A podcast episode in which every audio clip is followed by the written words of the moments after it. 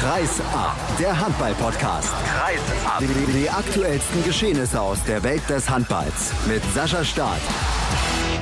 Neue Woche, neue Sendung. Hallo und herzlich willkommen zur Episode 102 von Kreis ab. Heute ist wieder jede Menge geboten, denn es gibt einige interessante Themen zu besprechen, zum Beispiel den letzten Spieltag in der Gruppenphase der EHF Champions League bei den Männern. Es wurden neue Regeln angekündigt. Ab dem 1.7.2016 werden sie gültig und das diskutiere ich später in der Sendung mit Gerfried Nagel von Laola 1 TV, der da sehr, sehr interessante Meinungen zu hat. Und im Interview der Woche begrüße ich Jörg Lützelberger vom vom VfL Gummersbach, der exklusiv bei uns verrät, wo er denn ab Sommer arbeiten wird. Und da VfL Gummersbach jetzt schon genannt wurde, passt das auch ein wenig, denn den Kollegen, den ich jetzt begrüße von BN Sports aus Frankreich, der war auch mal beim VfL Gummersbach tätig und kennt natürlich Jörg Lützelberger wirklich sehr, sehr gut. Susu Ole, hallo Susu. Hallo Sascha, hallo. Ja, hier in Soling, äh, auf dem Dach der Victor Schilagi Studios liegt Schnee. Wie ist das bei dir in Frankreich?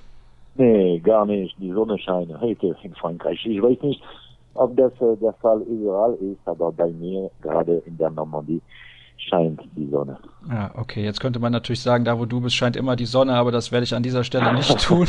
Wir wollen schauen auf die Champions League vor allem und auf das, was da am Wochenende so los war. Die Gruppenphase ist zu Ende gegangen. Wie fällt denn dein Fazit so generell aus? Bist du zufrieden mit dem Level an Handball, den du da gesehen hast, was die Qualität angeht? Denn es gab ja vor der Saison viele Diskussionen auch über diesen neuen Modus mit den insgesamt 14 Spielen pro Gruppe.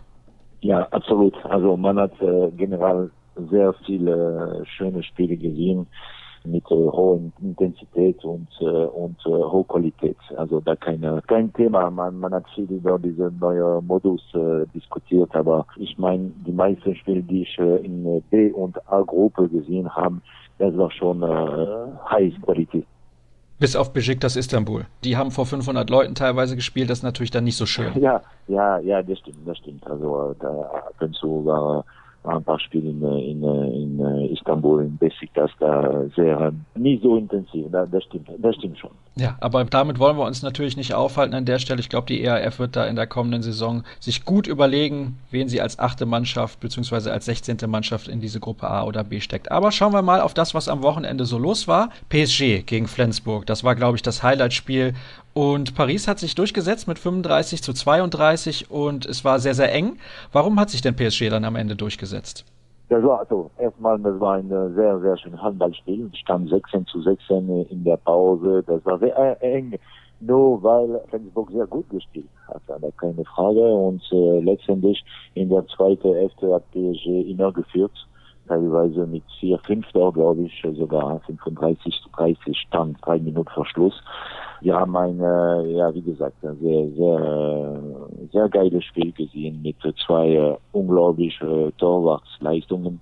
Eine mit Thierry Meyer und Matthias Andersen hat äh, unfassbar gehalten. So, man hatte die Eindruck, dass wir in 2006, 2007 waren mit, äh, mit den beiden da beim, beim TRW.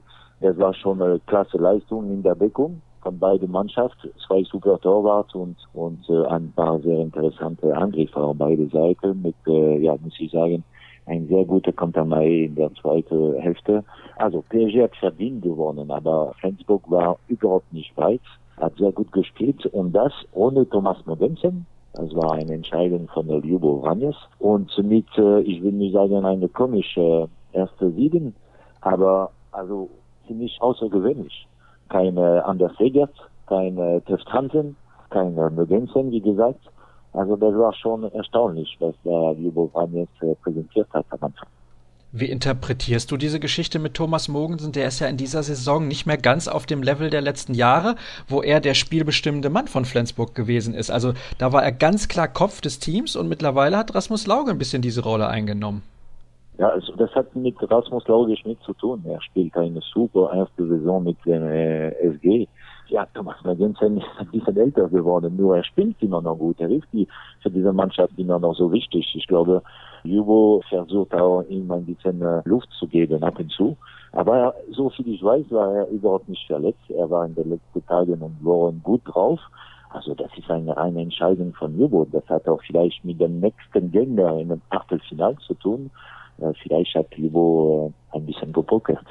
Ja, das kann ich mir sehr gut vorstellen. Lubo ist ja dafür bekannt, dass er gerne mal pokert und er hat einen sehr, sehr breiten Kader. Das ist natürlich auch der Vorteil der SG Flensburg-Handewitt. Schauen wir mal ein bisschen auf PSG. Da finde ich einen Spieler sehr, sehr interessant. Ich weiß nicht, ob du den vorher schon kanntest, denn der ist erst im letzten Sommer zu PSG gekommen. Der Mann da auf halb rechts, Sergej Onofrienko. Der hat jetzt wieder sechs Tore gemacht und jedes Mal, wenn ich den sehe, spielt er extrem gut. Wie ist der einzuschätzen? Ist der so gut, dass man sagen kann, eine Mannschaft wie PSG kann mit so einem Spieler auf der halbrechten Position durchaus leben, weil er ist ja kein absoluter Superstar im Welthandball. Nee, das ist kein Superstar, nur weil er war letzte Saison da einer der Topschütze. Äh, dann hat Paris ihn geholt. Das ist nicht der Superstar. Ja, Michael Hansen, Nikola Karabatic und so weiter. Nur hat er gestern wahrscheinlich seine, seine beste Leistung gezeigt. Er hat auch von, äh, von der Arbeit von ein paar anderen profitiert, ganz klar. Und Rudi hat auch acht Tore gemacht, eins in Sausen und Ufrienko völlig unerwartet sechs Tore. Trotzdem war aus meiner Sicht äh, der, der Mann, der, der also der Topmann des, des Spiels, Daniel Narcis, der unglaublich viel äh, gebracht, als er gespielt hat. Michael Hansen hatte keine, keine große Supertag, da sie dann von der Ferne und nach 25, nach 20 Minuten ist äh, Daniel Narcis äh, reingekommen und äh, hat wirklich super gespielt. Onufrenko ist interessant und jetzt haben wir auch mit Paris eine Rückkehr von äh, Xavier Barachet. Das heißt, die Position wird gut besetzt okay, er ist da, um, um dort zu machen, mehr, mehr nicht. Er spielt gar nicht in der Deckung und im Spielaufbau spielt er keine große Rolle. Nur hat er gestern seine, sein Ding sehr gut gemacht.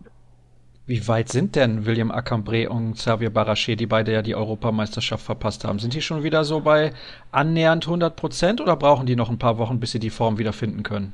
Ah, ich glaube, sie brauchen Zeit. Vor allem äh, William Acambre, der äh, acht Monate komplett pausiert hat. Die haben am letzten Mittwoch gegen Ivry in der Liga gespielt und auch ordentlich gemacht. Nur habe ich gestern vor dem Spiel mit Nuka Sadausic gesprochen und er meinte, gut, die brauchen Zeit, sehr viel Zeit. Er meint, ob sie da eine große Rolle spielen können, ja, vielleicht im Mai, aber vorher wird es schwierig. Vorher werden sie nicht so viele Spiele brauchen, in denen sie die Form zeigen müssen, denn PSG hat die Gruppe ja gewonnen und deswegen sind sie schon für das Viertelfinale qualifiziert und da geht es gegen den Sieger aus der Partie Zagreb gegen Rhein-Neckar-Löwen. Ich bin mir nicht sicher, mhm. ob die Rhein-Neckar-Löwen da weiterkommen werden, denn Zagreb ist extrem heimstark. Wie schätzt du das ein?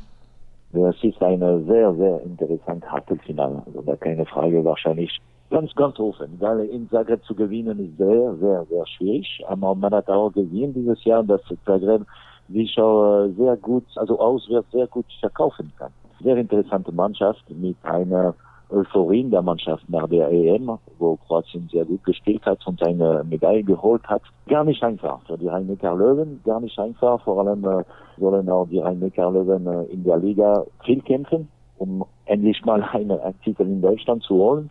Also es wird sehr interessant. Das ist das erste Spiel in zwei Wochen und ja, ich werde auch vor Ort bleiben, um das zu, zu schauen, weil ähm, wirklich ganz offen auch, wenn die Rhein-Neckar-Löwen mit dem Rückspiel zu Hause einen kleinen Vorteil haben. Aber ja, wie du sagst, sehr interessant. Dein Tipp ist also Zagreb, wenn du sagst, ein kleiner Vorteil nur bei den Rhein-Neckar-Löwen mit dem Rückspiel zu Hause? Nee, aber gut, die Rhein-Neckar-Löwen müssen gewinnen. Zagreb hat nichts zu verlieren. Zagreb hat ab und zu sehr gut gespielt in der Champions League. Gut, sie kommen mit einem jungen, willig und äh, euphorischen Spieler warum nicht? Nochmal, es ist vielleicht eine Deckung, wenn Sie, also ich meine von Zagreb, diese aggressive Deckung, wenn Sie das äh, schaffen gegen die Rhein-Neckar-Löwen, dann vielleicht ist das eine Abwehr, wo, wo Andi Schmidt und Co. Äh, sich schwer tun können. Also ich weiß jetzt nicht, welcher Spieler der Rhein-Neckar-Löwen ist gewesen ist, aber der hat gesagt, wir haben auch zu Hause gegen Barcelona gewonnen, dann können wir natürlich auch gegen Zagreb weiterkommen. Das ist auch richtig, das ist ja ganz klar. Aber es kommt immer darauf an, wie viel Wert Nikolai Jakobsen dann auch auf die Champions League legt. Das kommt natürlich ja. dann auch darauf an, was in der Bundesliga gerade so los ist, welche Spiele da anstehen. Da habe ich jetzt nicht geschaut, aber da ist, glaube ich, die Priorität eindeutig auf der Liga und PSG so oder so der Favorit dann in dem Duell gegen den Sieger aus Zagreb gegen die Rhein-Neckar-Löwen. Jetzt habe ich gerade den FC Barcelona schon angesprochen.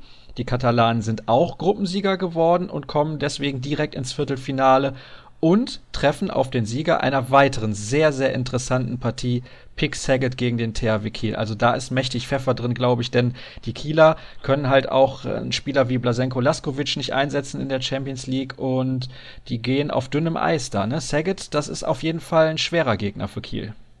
Absolut, absolut. Das ist sehr schwierig. Sehr schwierig. Sie haben auch eine, ein großes Publikum und zu Hause spielen sie wirklich stark. Aber genau wie Zagreb haben sie auch gezeigt, dass sie auswärts äh, sich sehr gut präsentieren können. Nicht einfach für den THW. Es gibt sowieso keine keine leichte Aufgabe für die deutsche Mannschaft. Man wird sehen, man wird sehen.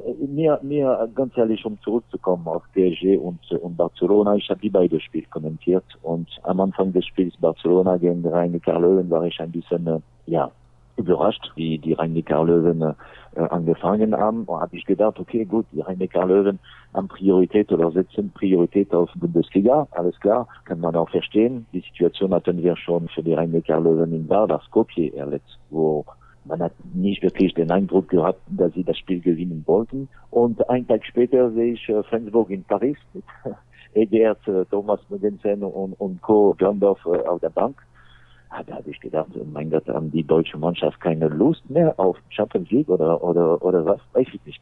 Weiß ich nicht. Aber das war ja auf jeden Fall ein bisschen komisch, die Situation. Zurückzukommen auf, äh, auf Kiel gegen Seget, das wird auch eine super Achtelfinale und ich glaube, der THW spielt trotzdem seit äh, einige Wochen äh, besser und ja, sie, sie, sie sollten äh, das, das Ding packen, aber das wird keine, keine leichte Aufgabe kein Spaziergang und wer die Atmosphäre in Ungarn kennt, der weiß, das wird auf jeden Fall eine harte Nummer und ich glaube, die Rhein-Neckar-Löwen, die sind doch letztes Jahr gegen Saget ausgeschieden, wenn mich nicht alles täuscht. Also, das wird alles andere als leicht. Wir haben noch vier weitere Duelle und da gehe ich jetzt mal der Reihe nach durch. Ich glaube, Saporosche gegen Westbrem, da müssen wir nicht drüber diskutieren, dass Westbrem da weiterkommen wird. Das gleiche auch bei Meshkov Brest gegen Kielce. Da sind die Polen ganz klarer Favorit. Dann haben wir noch zwei andere Begegnungen. Plotz gegen Wada. Auch da sollte Wada der Favorit sein Montpellier gegen Flensburg. Du hast jetzt gerade gesagt, es gibt keine leichte Aufgabe für die deutschen Mannschaften, aber so mein Gefühl sagt mir schon, dass Flensburg da eigentlich weiterkommen müsste.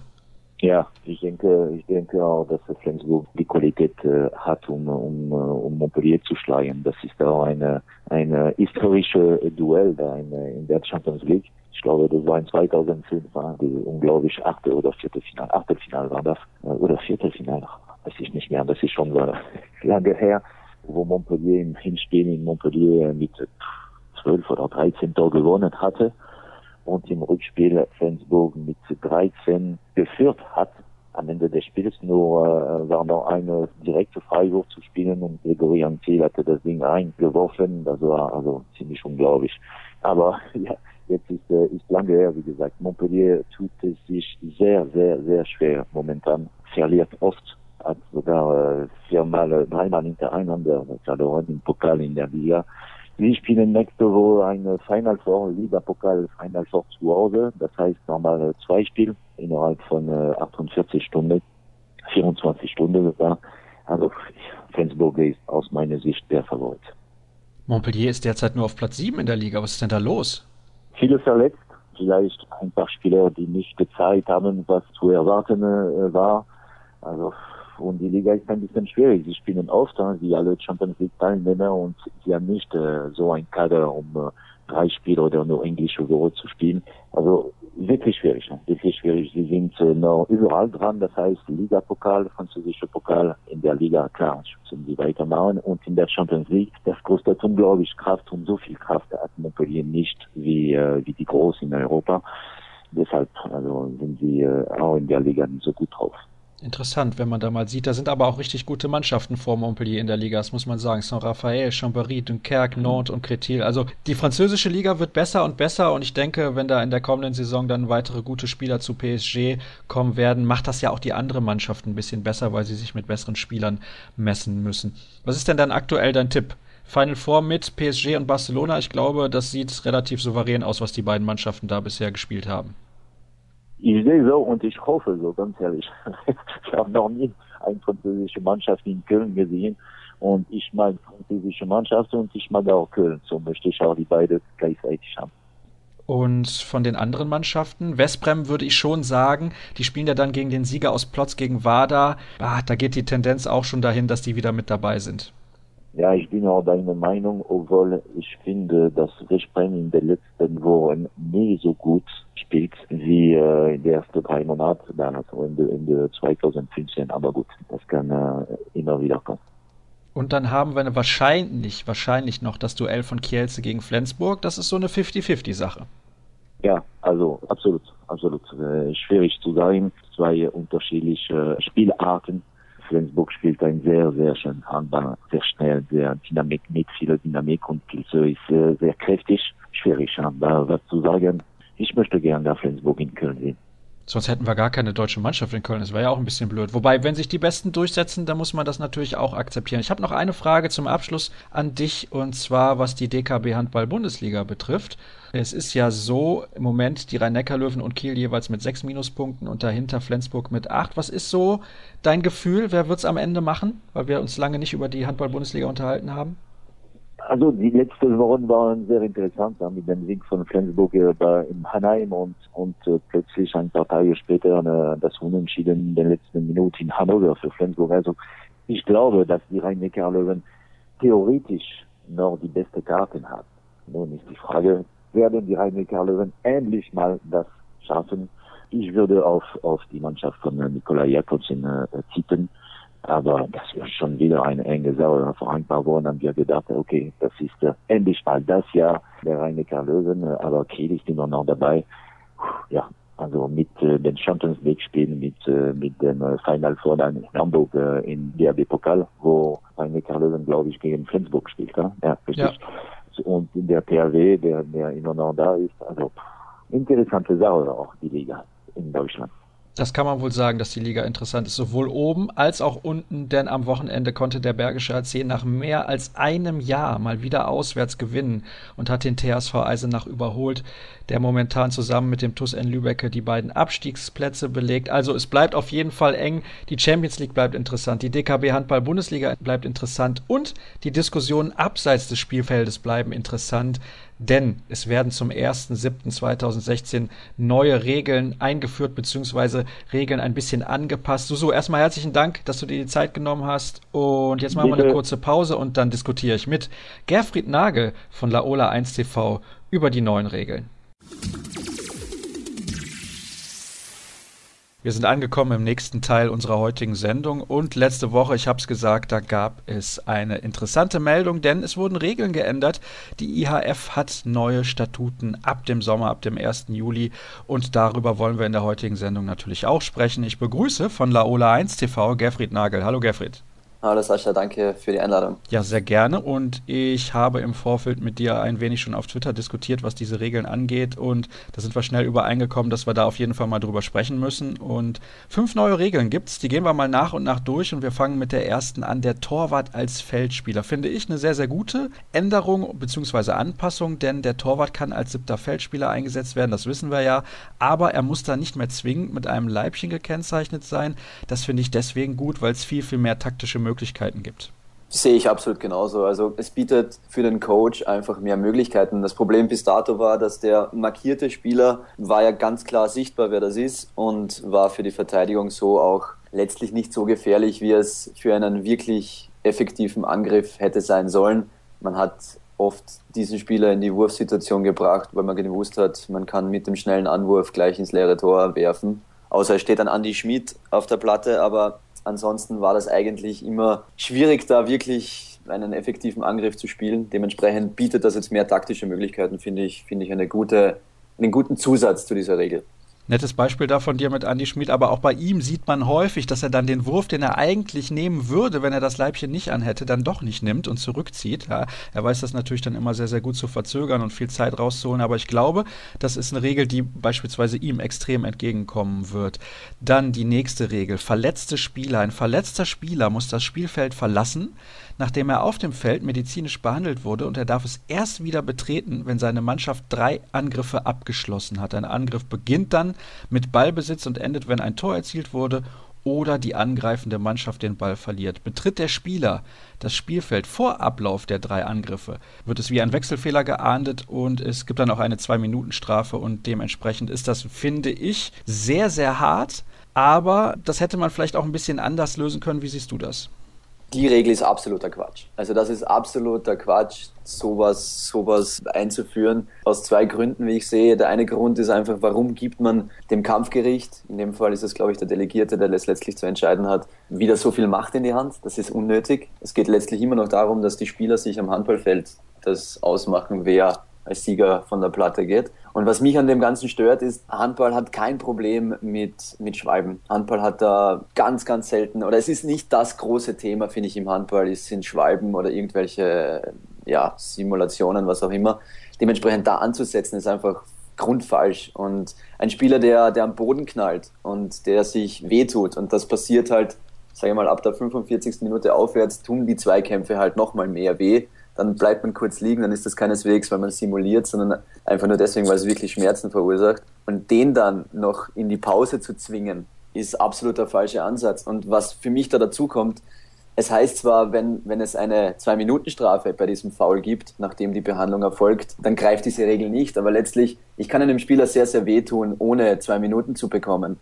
Und wenn ich das weiß und in der Crunch-Time, in der 54., 55., ja, dann versuche ich halt einen Spieler mal rauszunehmen, einfach kurz in die Behandlung zu zwingen, wenn man diese Wortkreation hier reinwerfen will. Ja, dann ist er drei Angriffe weg und das tut dir ab der 54., 55. kann das Spiel entscheidend sein, ohne dass ich die zwei Minuten bekomme. Also das ist absoluter Quatsch.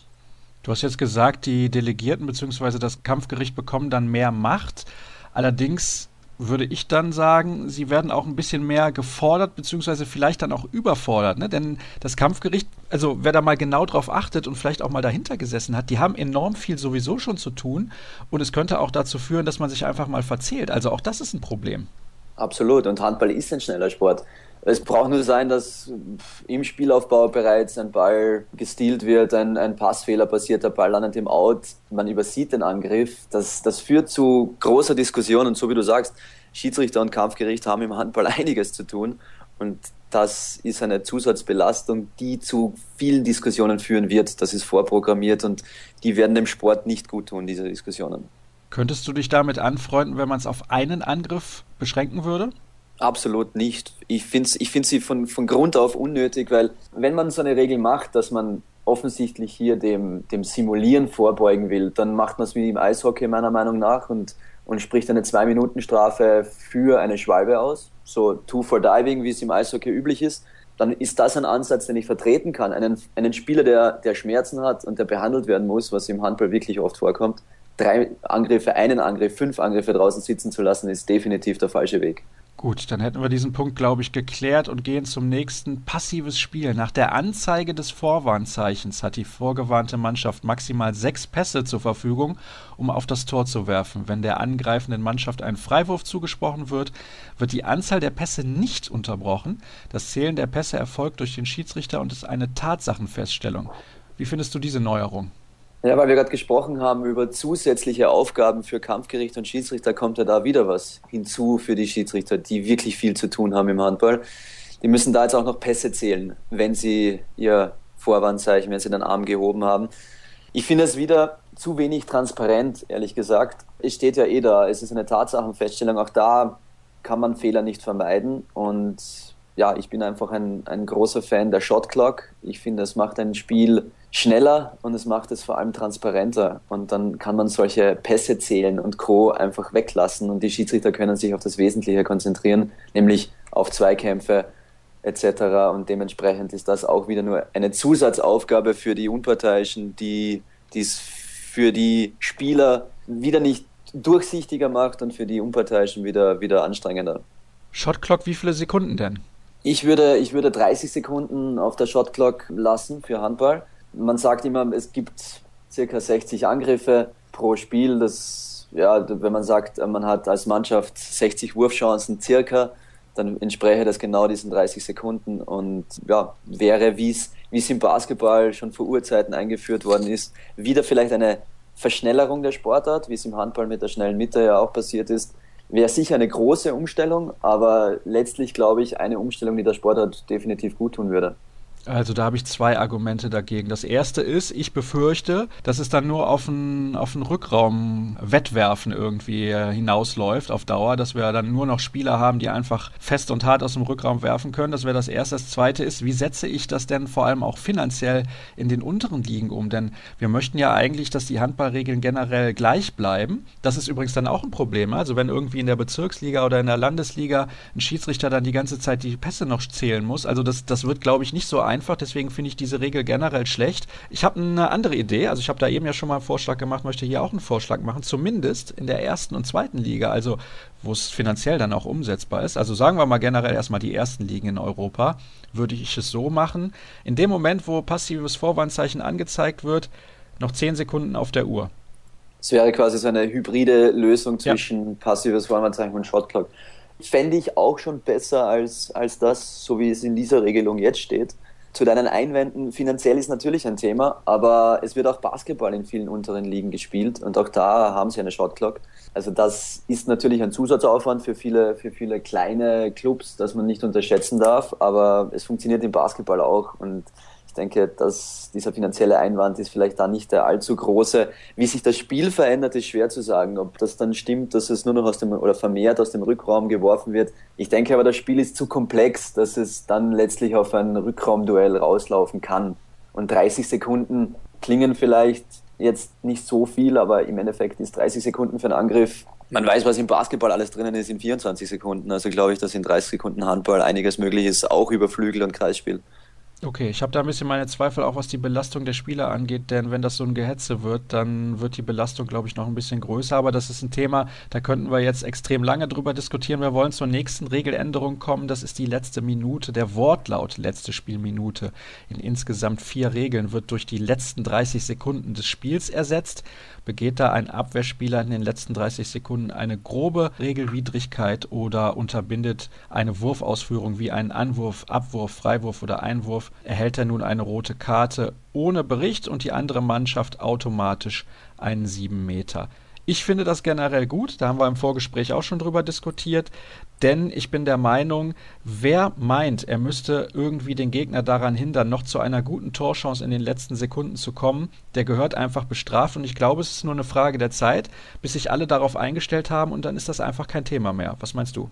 Ja, da stimme ich dir zu, definitiv, weil dieses Blockieren von Freiwürfen, diese kleinen Nicklichkeiten, die es da immer wieder gegeben hat, die sind sind ja eigentlich lästig. Und letztlich am Ende haben sie aber immer zum Erfolg geführt für die Mannschaft, die das dann gemacht hat. Und um den letzten Freiwurf zu verzögern, um diese entscheidenden Sekunden und Augenblicke und so wie du sagst, ich glaube ja auch, dass sich die, die Spieler daran gewöhnen werden und gewöhnen werden müssen, einfach weil sie diesen 7 Meter eben nicht riskieren wollen. Und ich glaube, das ist definitiv progressiv und, und, und eine gute, gute Änderung. Also ja, da kann ich dir nur zustimmen, ja trägt, glaube ich, auch entscheidend und hoffentlich massiv zum Fair Play bei, wobei Handballer im Endeffekt ja eh sehr, sehr fair sind und ich glaube, da gibt es auch generell nicht so große Probleme. Dann kommen wir, glaube ich, können das schon abhaken zum nächsten Thema der blauen Karte. Die Schiedsrichter haben zusätzlich zur gelben und roten jetzt auch eine blaue Karte zur Verfügung, um bei einer Disqualifikation eines Spielers für mehr Klarheit zu sorgen, vor allem bei den Zuschauern. Wenn die Schiedsrichter nach dem Zeigen der roten Karte auch noch die blaue Karte zeigen, wird ein schriftlicher Bericht in den Spielbericht aufgenommen und die Disziplinarkommission ist für weitere Maßnahmen verantwortlich. Soll im Prinzip nur dafür sorgen, dass alle in der Halle wissen, da kommt eine Strafe auf den Spieler zu. Du findest das nicht gut? Also eine Spitzfindigkeit, ehrlich gesagt. Der Schiedsrichter hatte bis dato die Möglichkeit, einen Bericht zu schreiben. Er hat das jetzt. Warum es dann in der Sekunde gleich die ganze Halle wissen muss, ja, ich meine, bevor, wenn wir eine blaue Karte zeigen, können wir gleich ein weinendes Smiley, ein lachendes Smiley, ein grinsendes Smiley auch hochhalten, wenn der Schiedsrichter zufrieden, glücklich oder traurig ist. Das ist Quatsch. Ja, wieso, wieso soll der die komplette Farbpalette in seiner Brusttasche mittragen müssen und je nach, je nach Anlassfall rausziehen? Ja, gelb und rot und zwei Minuten und was er hinterher für Berichte schreibt, das kann man jederzeit in den Zeitschriften und in den Newsmeldungen rausnehmen. Also ist wieder ein Zusatz, der nicht notwendig ist und absoluter Quatsch. Ja, da sind wir, glaube ich, mal wieder auf einer Wellenlänge. Da kann ich nur zustimmen. Ich glaube, die blaue Karte, habe am Anfang gedacht, ja, das bringt auf jeden Fall was, aber im Endeffekt ändert sich gar nichts dadurch und deswegen ist das was, das könnte man, glaube ich, auch getrost weglassen. Wir wollen aber noch ein bisschen allgemein sprechen, denn du hast gesagt, dir gefällt das irgendwie im Handball im Moment nicht. Du möchtest, dass der Handball auch noch ein bisschen populärer wird global und dir schweben da irgendwie Veränderungen vor, jetzt abgesehen von der Shotclock. Was müsste denn der Handball noch tun, damit er noch populärer werden kann?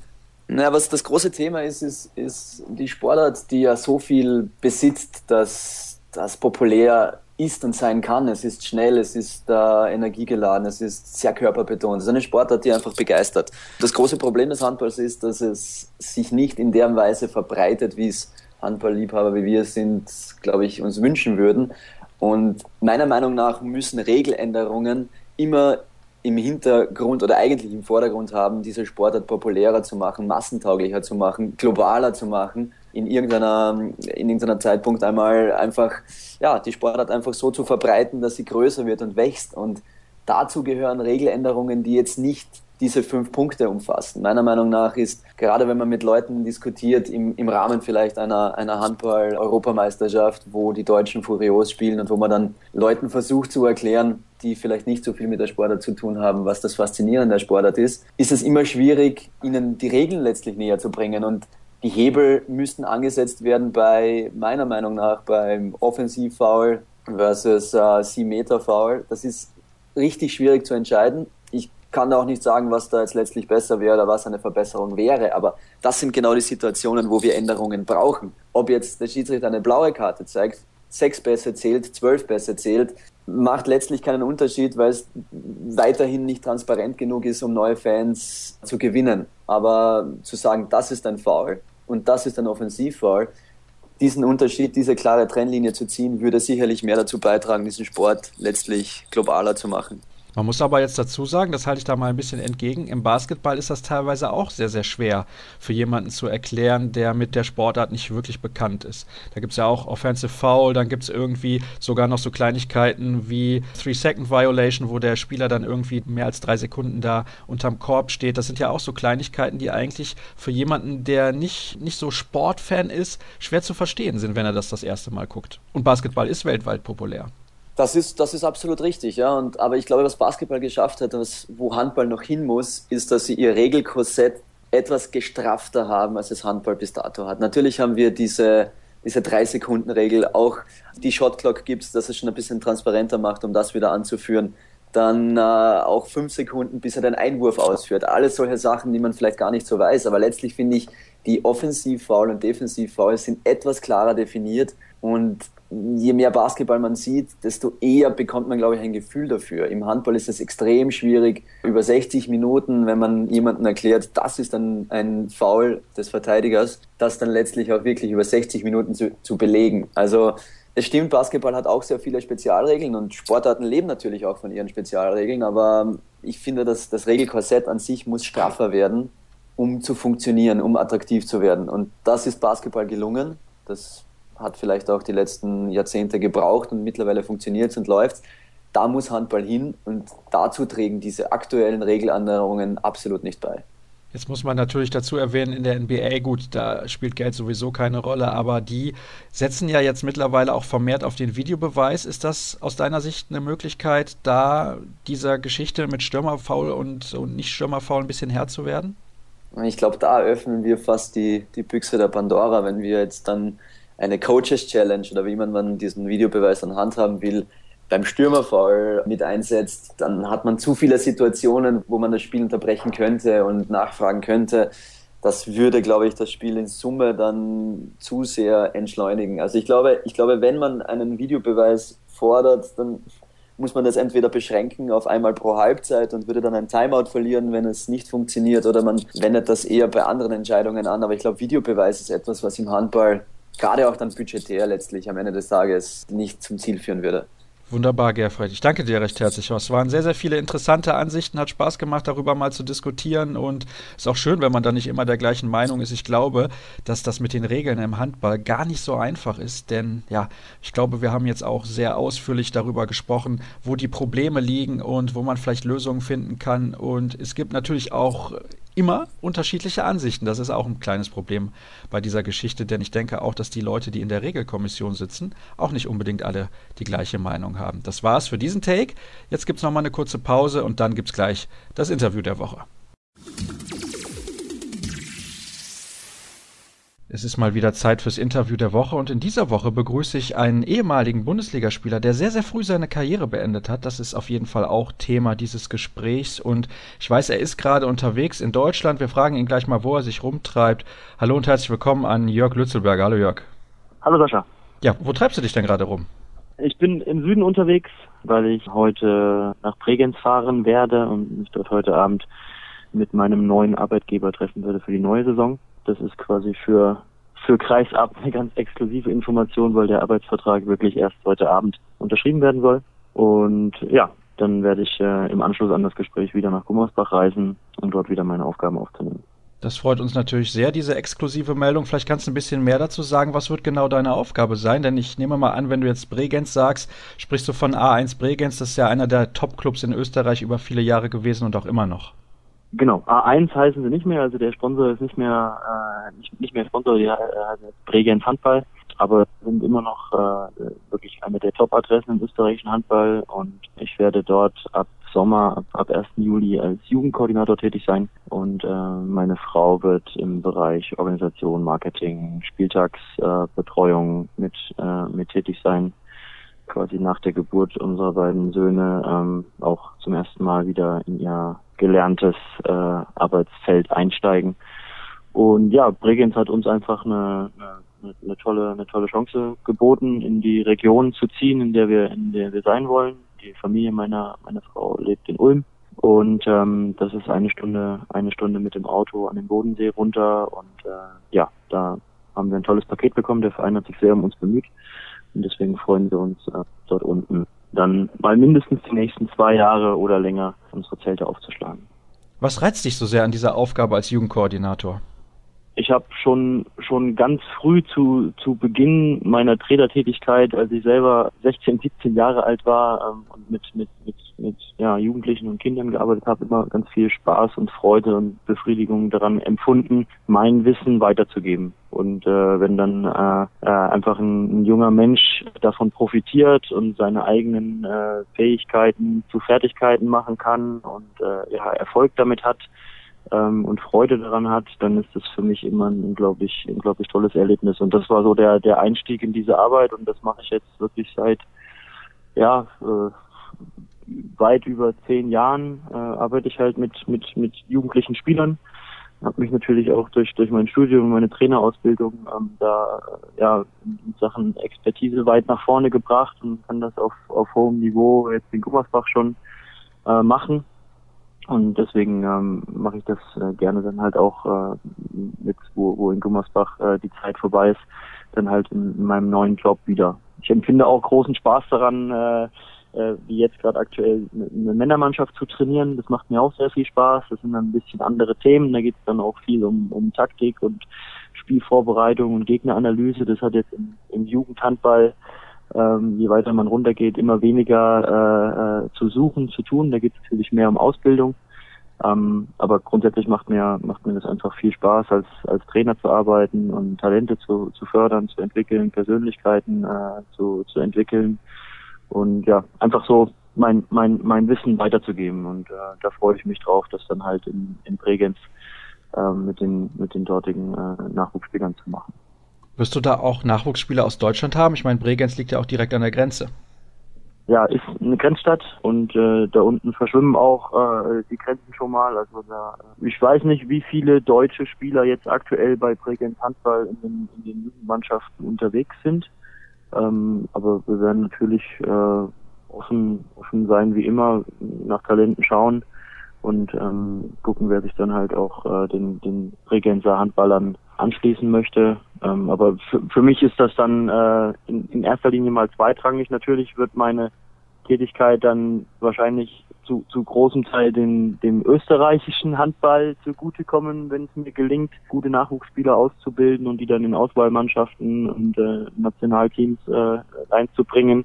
Aber wenn wir, wenn wir jemanden haben, der in Lindau gut Handball spielt und dann äh, professionell äh, trainieren möchte und äh, Profi werden möchte, dann, dann ihm natürlich auch erzählen, dass er bei uns in Bregenz da gute Bedingungen äh, findet und dann fährt er halt zehn Kilometer zum Training und spielt dann für einen österreichischen Verein und äh, dann vielleicht trotzdem für eine deutsche Nationalmannschaft eines Tages. Das weiß man nie.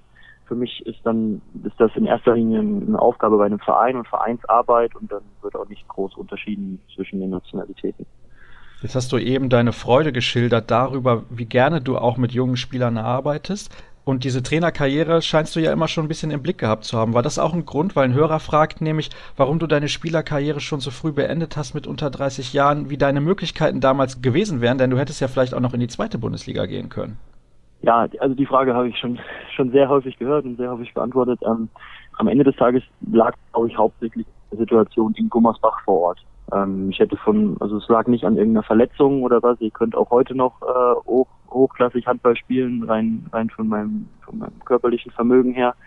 Aber in Gummersbach selber ähm, habe ich halt schon schon während meiner Karriere äh, über zwei Jahre lang das Nachwuchsprojekt ausgebaut, aufgebaut äh, oder wieder aufgebaut, nachdem es wirklich äh, ein, zwei Schwierigkeiten gab, haben wir da ein tolles Level erreicht und dann lief mein Vertrag als Spieler aus und ich habe einfach mit dem Verein gesprochen, wie wir das, äh, wie wir weitermachen und welche Möglichkeiten bestehen und wir waren uns eigentlich einig, dass die äh, die äh, die Leistungsfähigkeit als Spieler ähm, schwer damit zusammenhängt, dass man halt auch äh, trainiert und vor allem auch äh, in der Lage ist, sich zu erholen äh, und äh, Regeneration zu betreiben und das war in meiner in meiner Karriere äh, selten der Fall. Also ich habe entweder studiert äh, an der Sporthochschule oder Nachwuchsmannschaften trainiert oder dann halt, als ich äh, 2012 das, äh, das Nachwuchsprojekt übernommen habe, dann zwischen den Trainingseinheiten mit der Profimannschaft immer äh, das Büro aufgesucht, um dann halt äh, konzeptionelle Dinge, organisatorische Dinge voranzutreiben, zu planen, äh, Spielergespräche, Elterngespräche und alles Mögliche zu führen, was dann eben zu dem Job dazugehört.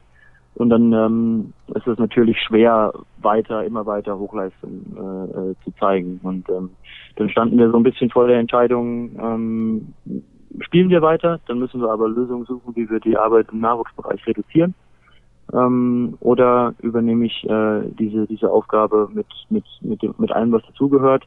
Und ähm, dann hat der der Verein und besonders Emir ähm, Kotagic mir dann die die Möglichkeit gegeben, als Co-Trainer weiter im Profibereich äh, unterwegs zu sein. Und das habe ich natürlich als hatte ich gerade mein Studium abgeschlossen und meine meine A-Lizenz relativ frisch äh, eine, eine ganz tolle Chance gesehen für als Einstieg für die Trainerkarriere auch ne, im Profibereich dann als Trainer zu arbeiten und dann jetzt hat sich auch voll bestätigt, die beiden Jahre mit, mit dieser Mannschaft zu arbeiten, hat unglaublich Spaß gemacht, hat unglaublich viel gelernt. Ich konnte mit, mit Individualtraining machen mit, mit Simon Ernst, Julius Kühn. Und äh, das ist natürlich was, was unglaublich Spaß macht, ähm, was mich als Trainer weiterbringt. Und wenn man dann auch noch die Erfolge der, der, der Spieler und der Mannschaft sieht oder teilweise auch der Einzelspieler sieht, die dann mit, mit dem IMT jetzt hat, die beiden, ähm, das macht, das macht schon richtig viel Spaß. Und von daher bin ich mit der Entscheidung damals auch sehr, sehr, sehr zufrieden und ähm, ja, bin da nicht irgendwie,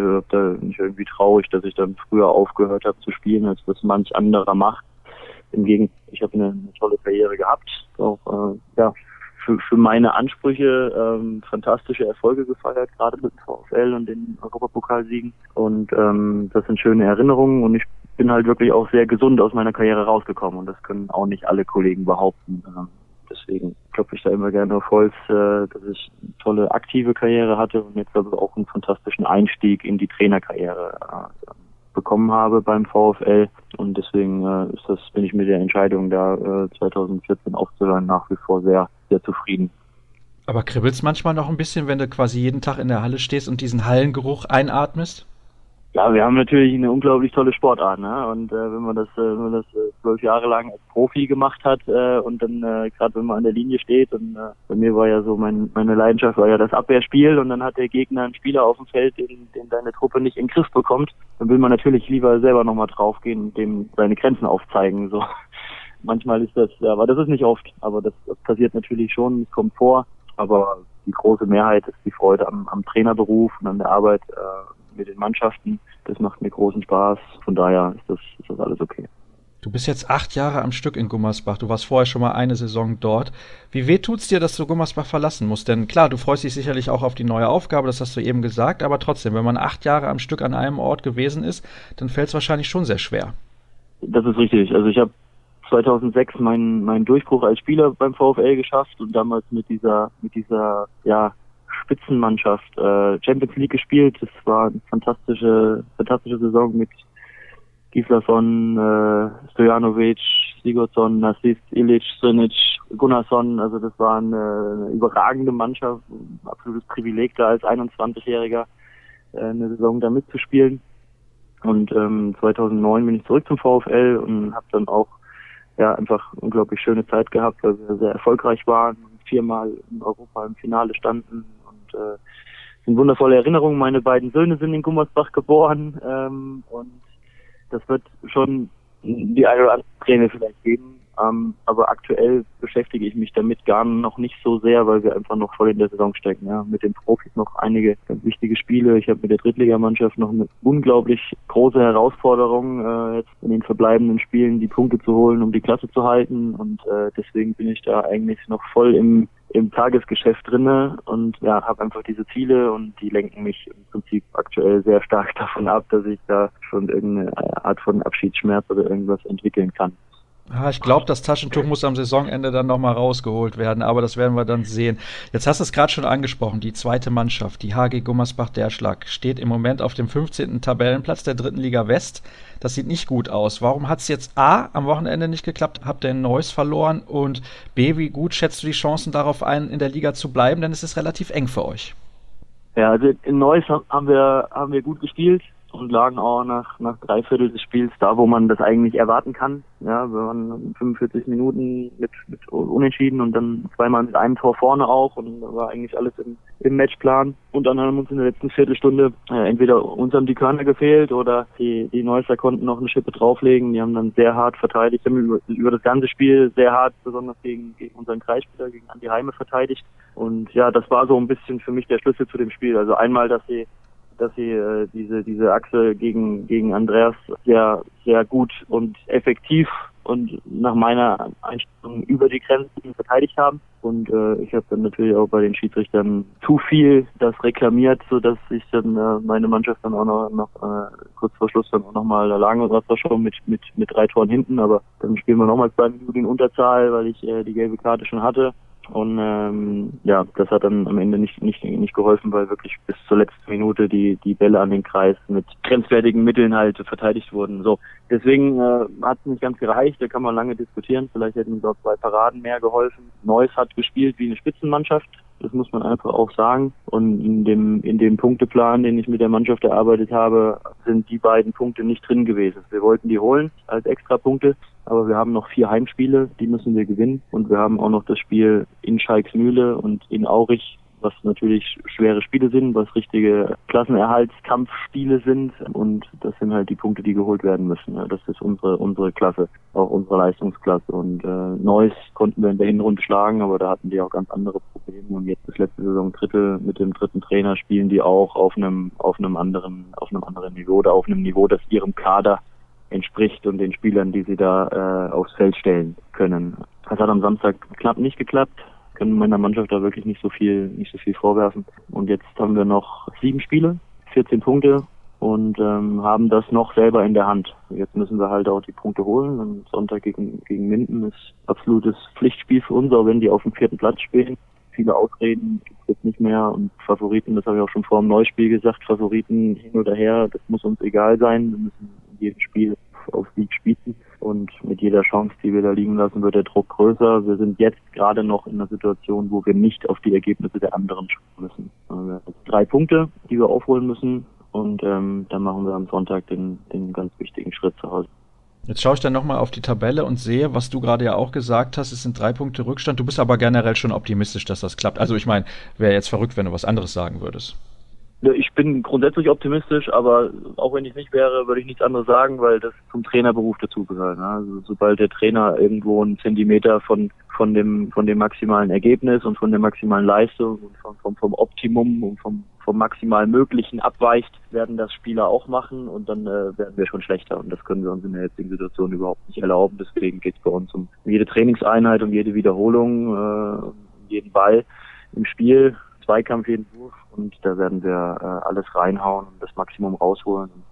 Ich habe äh, den Vorteil, dass ich viele, viele junge Spieler habe. Das heißt, die geben auch unter der Woche richtig Gas und wir können da, können da gut arbeiten. Ein bisschen den Nachteil, dass in den entscheidenden Phasen natürlich dann nicht so viel Erfahrung auf dem Platz steht wie bei unseren Gegnern, wo halt schon mal der, der 28-Jährige, 30-Jährige dann in der Entscheidungssituation ist, die letzten zehn Minuten dann ähm, ein bisschen ruhiger mit dem, mit dem Ball umgeht, als das äh, bei, bei dem einen oder anderen Spieler bei mir der Fall ist oder der, der kann ja gar nicht anders sein. Wenn du Anfang 20 bist, dann machst du halt schon mal den einen oder anderen Fehler. Und was wir machen müssen, ist ein, ein sehr intensives und schnelles Spiel hinzulegen, dass wir halt nach Möglichkeit nicht so oft in die Situation kommen, kurz vor Schluss dann noch ein knapp, eine knappe Situation zu haben. Ja. Das ist uns in einigen Spielen schon wirklich gut gelungen. Aber das ist auch nicht das, was ich erwarten kann, wenn ich auswärts bei Spitzenteams spiele. Ja, in Fredenberg waren wir in der letzten Minute auf eins dran, äh, verlieren nur mit zwei. Das gleiche jetzt wieder in Neuss. Ich kann, kann der Mannschaft wirklich wenig vorwerfen, weil sie wirklich sehr gut arbeiten. Seit ich sie übernommen habe, haben sie aus äh, sieben zu neun Punkte geholt jetzt und vorher waren es acht. Also ich bin eigentlich zufrieden mit dem, mit dem, was wir bis jetzt gemacht haben. Und wenn die Liga nicht so kurios wäre und alle Teams äh, sich die Punkte hin und her hin und her geben würden, äh, dann, dann wären wir auch nicht mehr auf dem vorletzten Platz. Aber hätte, hätte Fahrradkette gibt es im Sport leider nicht. Deswegen am, am Ende des Tages müssen wir gewinnen und punkten, um da rauszukommen. Und da müssen wir, müssen wir gar nicht lange, gar nicht lange rumreden, sondern müssen arbeiten im Training und müssen am Sonntag halt Erfolge aufs Feld legen. Ich merke schon, Trainer mit Leib und Seele, wenn ich diese Aussagen höre. Ich glaube, das ist wie für dich gemacht, dieses Geschäft. Und ich wünsche dir jetzt schon auf jeden Fall sehr, sehr viel Erfolg bei deiner neuen Aufgabe in Bregenz. Eine Sache habe ich allerdings noch, über die ich gerne sprechen mhm. würde. Letzte Woche war das ja schon Thema in der Sendung und auch Handball in Zeit hat das aufgegriffen und sogar beim DOSB mal angerufen.